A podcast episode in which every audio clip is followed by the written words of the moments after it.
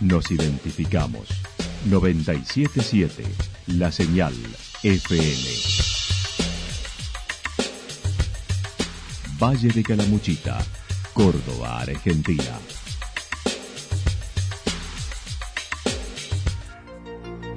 El más completo resumen de las noticias de la región, encontralos todos los días a las 12 y 30, a las 16 y a las 22 horas. Panorama de noticias. Por la 977, la señal FM nos identifica también con las noticias.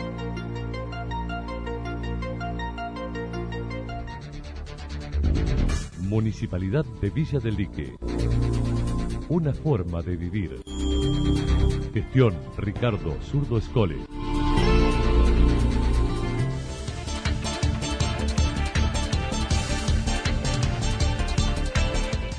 A esta hora hacemos un repaso por la información regional a través de los títulos. Luces de alarma para los agencieros de la provincia.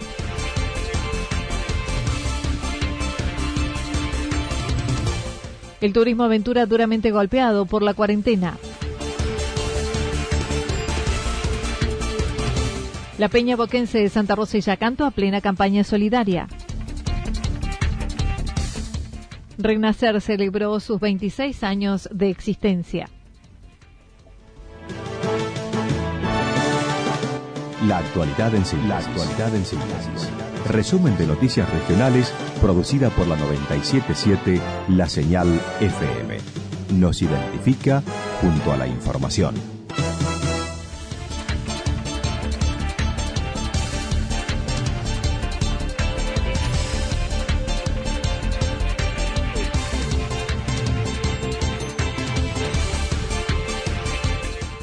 Luces de alarma para los agencieros de la provincia. Agencieros de la provincia de Córdoba solicitan a las autoridades de lotería de Córdoba los escuchen, atiendan sus reclamos.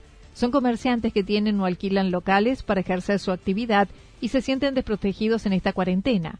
Alejandro González, representante de un grupo de agencieros de Córdoba, donde hay muchos calamuchitanos que están agrupados, manifestó están sin actividad y sin ingresos mientras que el órgano matriz, la Lotería de Córdoba, no se ha comunicado con ellos ni les ha brindado ayuda, como otros sectores considerados, además, entes recaudadores. Lotería por todos los medios, inclusive también hemos eh, mandado notas a la Cámara de Agencieros, a todos lados, con el fin de lograr ser escuchados. La única propuesta económica que nos, nos hicieron y, y, no fue directo, o sea, Lotería no se ha comunicado de manera directa con los agencieros. No hemos tenido alguien que nos escuche. Nuestras necesidades no pasan por un crédito, porque no sabemos cómo lo vamos a abonar ese crédito. Yo insisto que necesitamos alguna colaboración y lo que queremos en realidad es trabajar.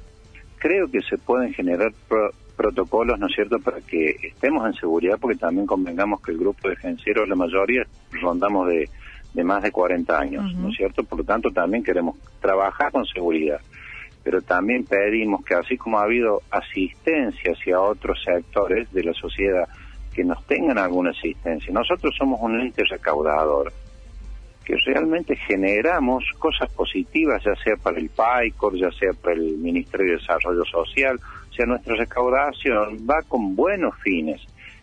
También manifestó algún temor a expresarse frente a esta situación por algunas amenazas que algunos agencieros han recibido. Somos un ente recaudador dentro de la lotería. No podemos seguir siendo estas personas que estamos con un contrato precario. Y te digo la verdad, hoy teníamos, nosotros recién estamos teniendo voz, pero todos teníamos, te soy sincero, tenemos miedo.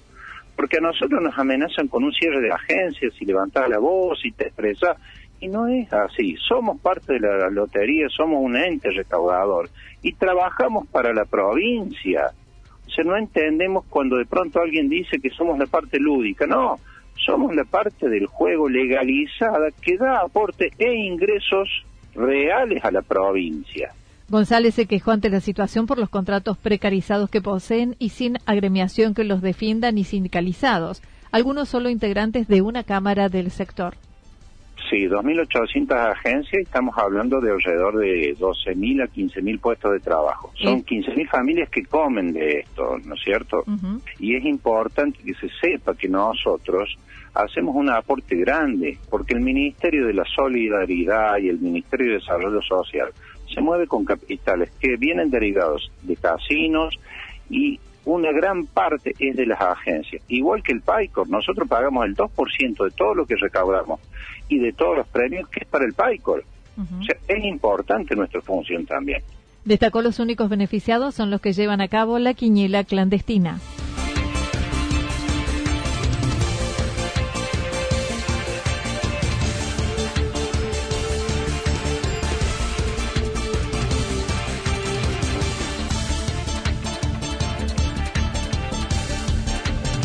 El turismo aventura duramente golpeado por la cuarentena. Otra actividad severamente afectada por la pandemia es el servicio de excursiones de turismo aventura como las que llevan a cabo los guías turísticos. Diego Cagliari, profesional, docente y propietario de una empresa de viajes, comentó hubo que suspender muchas actividades que ya habían sido contratadas al inicio de la cuarentena. En el caso particular nuestro, que nos dedicamos a las excursiones de turismo aventura, sobre todo acá en, la Sierra de Córdoba, eh, bueno, vimos de, un día prácticamente para otro paralizado totalmente nuestra actividad. Eh, tuvimos en su momento que, suspender, digamos, muchas de las salidas que ya estaban confirmadas, los fines de semana largos, sobre todo son en épocas donde tenemos mucha afluencia de, excursionistas. Hemos tenido en muchos casos de devolver, ¿no es cierto?, las señas, en otros casos quedaron pendientes para reprogramar para cuando esto pase pero la verdad es que estamos un poco preocupados por, por el tiempo que pueda llevar eh, todo este, eh, este proceso, ¿no es cierto?, para poder volver a, a, trabajar y también en las condiciones en que se podrá hacerlo, ¿no? Desde hace nueve, nueve años se lleva a cabo la labor como agencia con distintos grupos de colaboradores en la zona y en la provincia.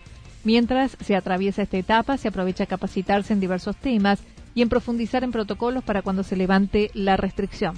Estamos mm, por ahí trabajando en distintas líneas. Por un lado, el tema de la capacitación, obviamente un momento que, que, aprovechamos todos para, para seguir capacitándonos. Eh, mucho tiene que ver con el tema también de comercialización, de las nuevas tecnologías, también en la búsqueda de los nuevos protocolos en cuanto a seguridad, en toda la parte sanitaria que vamos a tener que bueno eh, manejar con, mucho cuidado. Eh, estamos, digamos, casi todos pertenecemos a asociaciones de guías a través de las cuales estamos gestionando también distintas herramientas, ¿no es cierto?, para poder trabajar el día que, esto se normalice.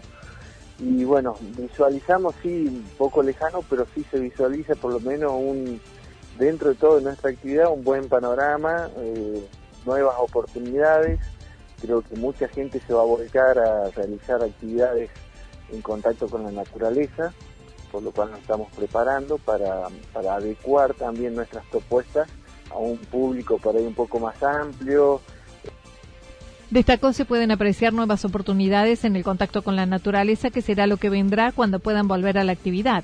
Destacó las nuevas acciones que deberán implementarse como los albergues que deberán adecuarse a la nueva realidad. Trabajar con los grupos, si bien nosotros ya teníamos una política de, no trabajar con grupos muy grandes, eh, siempre bueno el ratio es eh, un día cada 10 pasajeros o incluso menos, ¿no es cierto? Eh, pero ya no, es imposible meter grupos como, como iban, ¿no es cierto?, en un albergue y tienen capacidad para 200 personas todos juntos eso es imposible, por lo menos hay que pensar en, espaciar el tema de los lugares donde duermen. En general todos los refugios tienen esa problemática, están son camas cuchetas, están una al lado de la otra y acá habrá que dejar un, lugar de por medio, o sea, hay ciertas cuestiones a, tener en cuenta, ¿no? Y también hay que diversificar eh, las propuestas, o sea, creo que tenemos en Córdoba muchísimos lugares a conocer todavía, algunos a lo mejor les falta un poco más de servicio, pero hay mucho para desarrollar, digamos, tenemos lugares como la Quebrada de, Yatán, Cerro Áspero, el Cerro Negro, ¿no es cierto? Lugares con poca prensa o, poco conocidos, pero tan lindos como el Champaquí. Manifestó la situación de los vaqueanos que participan de la actividad, un sector informal, sin otro ingreso, sin ayudas y aislados de los centros urbanos, donde se puede gestionar justamente la ayuda. Y hay gente, como mencionás, los vaqueanos, que lamentablemente son los más vulnerables, porque bueno, hay gente que vive en medio de la sierra, con no mucha comunicación, eh, no están registrados en ningún lado, ¿no es cierto? Están como a la deriva, pobre, y bueno, estamos también tratando, y hace varios días que están colaborando en forma personal con, con ellos, ¿no es cierto? Los más necesitados sobre todo. Hay algunos que, bueno, ya, ya han podido armar un pequeño capital o, gran capital y, bueno, eh, van a poder sobrellevar esta, esta crisis, pero hay casos como algunos de los vaqueanos que es el prácticamente el único ingreso que tenían y al no estar registrados no pueden acceder a ninguna de las líneas por ahora de ayuda que hay. Este, y tampoco, digamos, como te digo, viven en medio de la montaña y es muy difícil para ellos gestionar cualquier tipo de ayuda, ¿no? Así que estamos tratando de ser también intermediarios en ese sentido, de, ver si de alguna manera podemos hacerles llegar algún tipo de, de ayuda.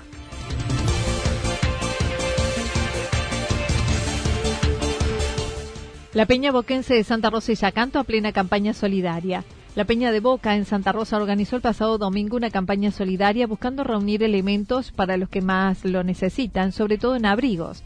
La misma surgió de comunicaciones con el resto de las peñas de la provincia, en que acordaron organizar estas acciones simultáneas en distintos puntos. Hernán Albán manifestó comenzó buscando reunir frazadas y recibieron variedad de donaciones. Nosotros como miembros de la peña de toda la provincia de Córdoba se nos es imposible hacer reuniones periódicas como normalmente la venimos haciendo, así que nos manejamos por videoconferencia con gente del club y nos pidieron que tratáramos de coordinar fechas que coincidieran eh, varias peñas en distintos lugares eh, haciendo la misma campaña. Eh, nosotros empezamos tratando de hacer la campaña de la frazada y bueno, terminamos recibiendo donaciones de todo tipo. El destino era Santa Rosa Solidaria. La misma sirvió para motivar nuevas formaciones en otro grupo, como en Yacanto, que se sumó a la movida en su localidad. En Santa Rosa trabajaron entregando todo a Santa Rosa Solidaria, quienes serán los que entregarán y destinarán lo donado. En Yacanto hay un grupo de hinchas de Boca que quieren empezar a formar parte de la peña, en los cuales hemos estado hablando y algunos ya han acompañado a la peña en algunos viajes que hicimos a la cancha. Eh, bueno, comenzaron a trabajar, eh, nos pusimos de acuerdo y ellos también hicieron una campaña en su, en su localidad de una manera distinta a la nuestra. Eh, ellos eh, pusieron un lugar físico y nosotros, bueno, a medida que nos llamaba la gente íbamos al domicilio a retirar las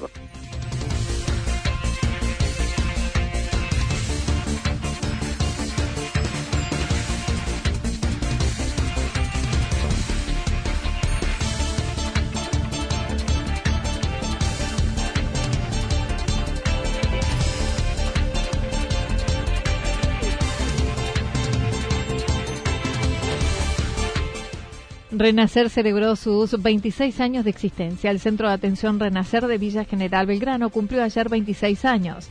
A través de las redes llevaron a cabo un festejo virtual con todos los integrantes, video incluido. La directora Marta Kufer comentó.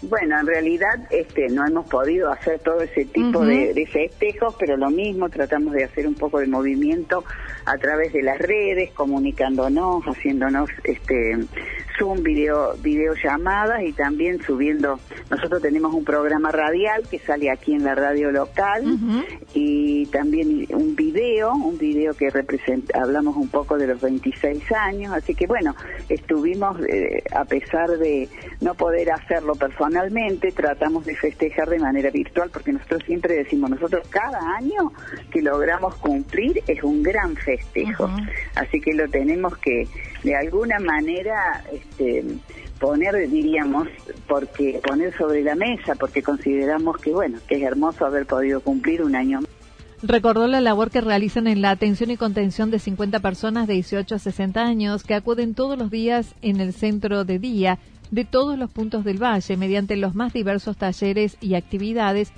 con 18 profesionales. En este momento, en el servicio de centro de día, nosotros tenemos 50 asistentes. Es mucho, la verdad que es mucho. Tenemos algunos, algunos chicos que vienen de manera, algunos tratamientos individuales, otros que eh, con los que se hace integración, integración a nivel medio, integración a nivel primario pero es decir, la demanda actualmente es bastante importante. De todo el valle, sí, sí, sí, nosotros de todo el valle de Calamuchita, desde Embalse, Yacanto, Villa Ciudad Parque, Villa mm, del Dique, Villa Rumipal, Los Reartes, este, tenemos asistentes. Santa Rosa, por supuesto, también tenemos asistentes de Santa Rosa. Es decir, aumenta la demanda, ¿no? Adecuándose a esta realidad de la cuarentena, implementaron el contacto virtual a través del teléfono, redes sociales, con los profesionales en grupos, donde les envían las actividades a realizar y las devoluciones. Al no poder estar presentes, este, lo hacemos de manera eh, telefónica, con videollamadas, con conferencias, este, con mail, porque tenemos casos de hay chicos que por ahí no se le rompió el teléfono a la mamá, no pudieron comprar otro y bueno, le enviamos mail o por Facebook, es decir, utilizamos las distintas redes sociales para de alguna manera comunicarnos, pero estamos comunicados, o sea, hemos implementado un trabajo que los profesionales se han dividido por grupos más pequeños de los que trabajan en la institución y se comunican semanalmente y se van rotando. Así que eh, ese sistema nos ha dado un, muy buen resultado, con una respuesta positiva. Este, las familias y los asistentes están muy felices de, que los llamen, de que puedan charlar, de que puedan mostrar las actividades. También mandamos, mandamos a través de, de videos grabados, le mandamos las diferentes actividades. Cada profesional graba la actividad y se la manda.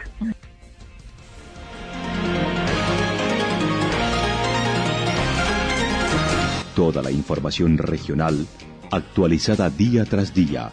Usted puede repasarla durante toda la jornada en www.fm977.com.ar. La señal FM nos identifica también en Internet.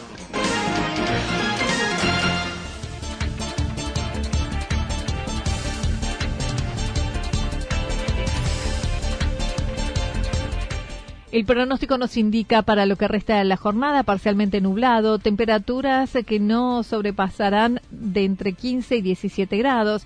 El viento seguirá soplando al sector sur entre 23 y 31 kilómetros en la hora con ráfagas de viento de entre 42 y 50 kilómetros en la hora. Para mañana miércoles ligeramente nublado, temperaturas máximas que estarán entre los 14 y 16 grados, las mínimas entre 1 y 3 grados. El viento soplando al sector sur entre 7 y 12 kilómetros en la hora. Datos proporcionados por el Servicio Meteorológico Nacional. Municipalidad de Villa del Lique. Una forma de vivir. Gestión Ricardo Zurdo Escole.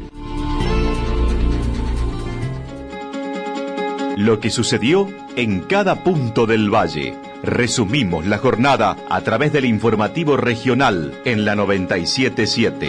977 La Señal FM. Estás en el Valle.